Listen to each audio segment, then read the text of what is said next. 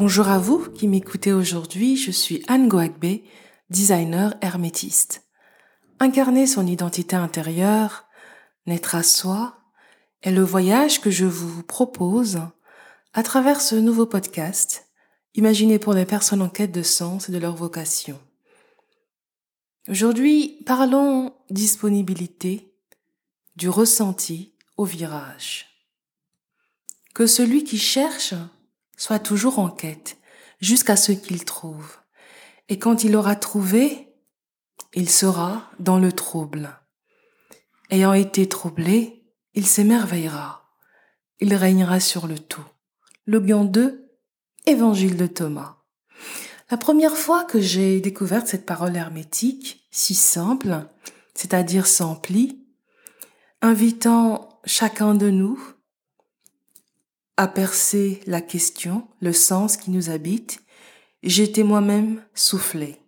Soufflé parce que je ne cherche jamais la prochaine thématique à explorer ou le prochain livre ou enseignement à pénétrer. Il en est de même pour les accompagnements que je m'offre. Je ne compare jamais.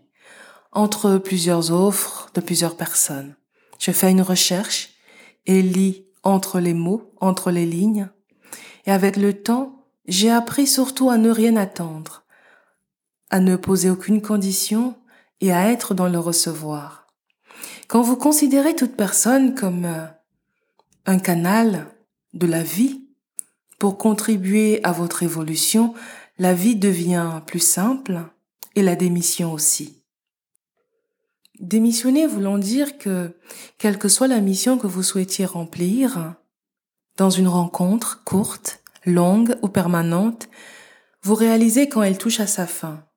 Soit parce que ici, vous n'avez plus d'occasion de grandir, soit parce que vous désirez aller plus loin et que des barrières inutiles, impertinentes, donc non pertinentes à votre joie de contribuer existent, quand bien même vous passez par la fenêtre ou le trou d'une aiguille. Parfois, il faut comprendre quand la vie vous demande de choisir une autre ligne de vie, un autre couloir. La place numéro 2 de cette parole entendue retranscrite par euh, Thomas, dont le nom est Didyme Jude Thomas, Didyme venant du grec didymos, c'est-à-dire le jumeau en grec, rappelle le nécessaire voyage entre l'intérieur et l'extérieur pour vivre son authenticité. L'intérieur étant la clé parce qu'il est inconditionnel comme l'amour authentique.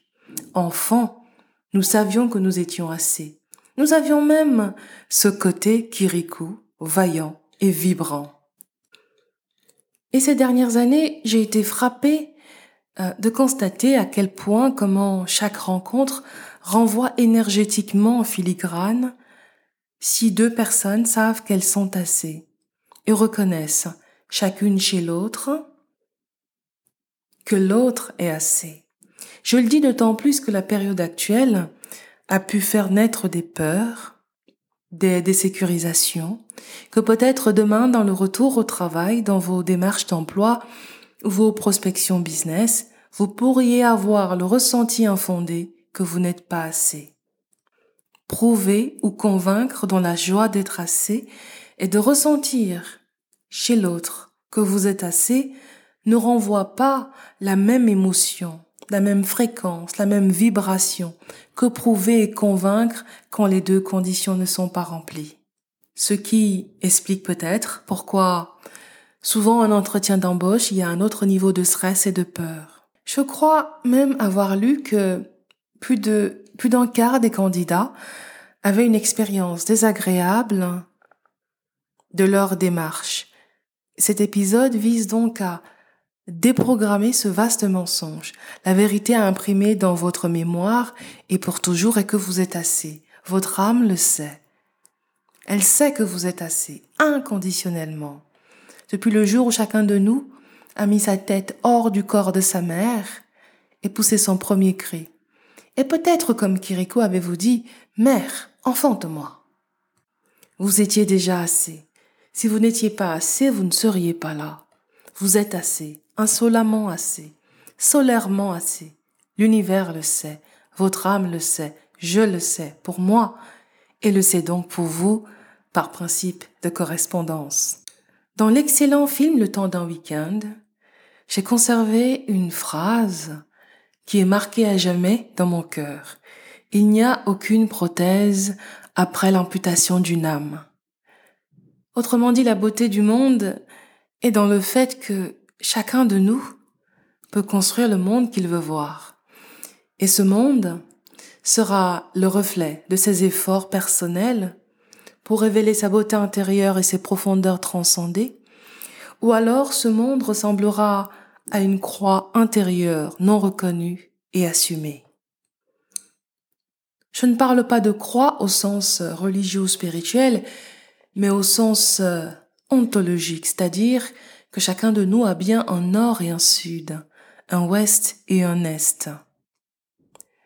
Si nous n'exprimons pas qui nous sommes, les énergies avec lesquelles nous sommes venus au monde se rebellent. Alors, jusqu'où agissez-vous à partir du postulat que vous êtes assez? Le faites-vous souvent? Le virage que j'ai pris est que dans toute rencontre, j'ouvrais mes capteurs, mes antennes invisibles pour écouter pleinement, intégralement dans mon âme.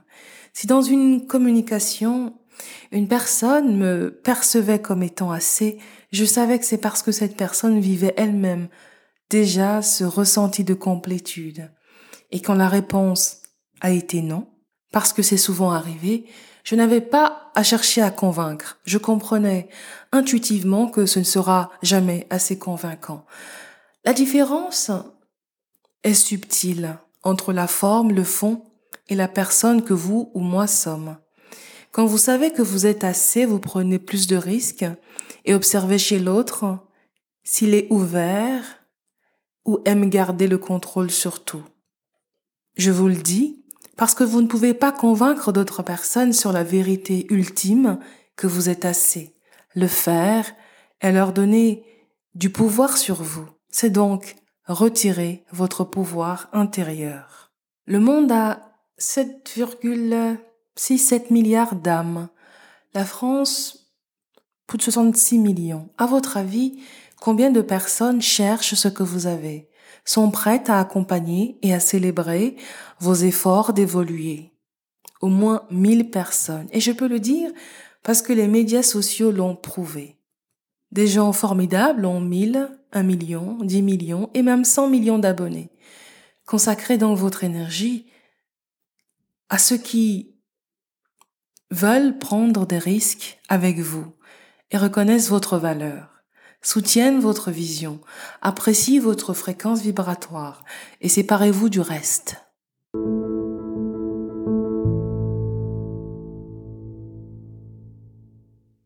Vos talents n'ont pas forcément euh, un lien avec vos études ou votre formation.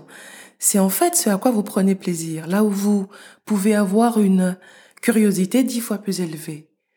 Nous effleurons à peine nos capacités dormantes. Quand nous nous connectons à notre âme, petit à petit, des choses nous sont révélées.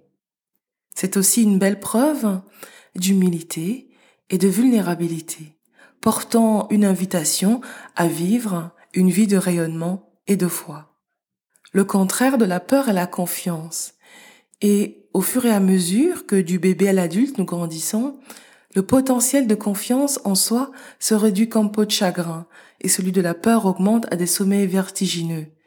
La peur nous relie à une mémoire du passé. La confiance, qui n'est rien d'autre que la foi intériorisée, nous relie, dans sa note la plus élevée, au futur, au présent à venir. Apprenez à lire les signes. La meilleure réponse peut se trouver sur un quai de gare, à travers un film, une vidéo ou en lisant un livre. Vous êtes assez. Faites confiance à vos profondeurs.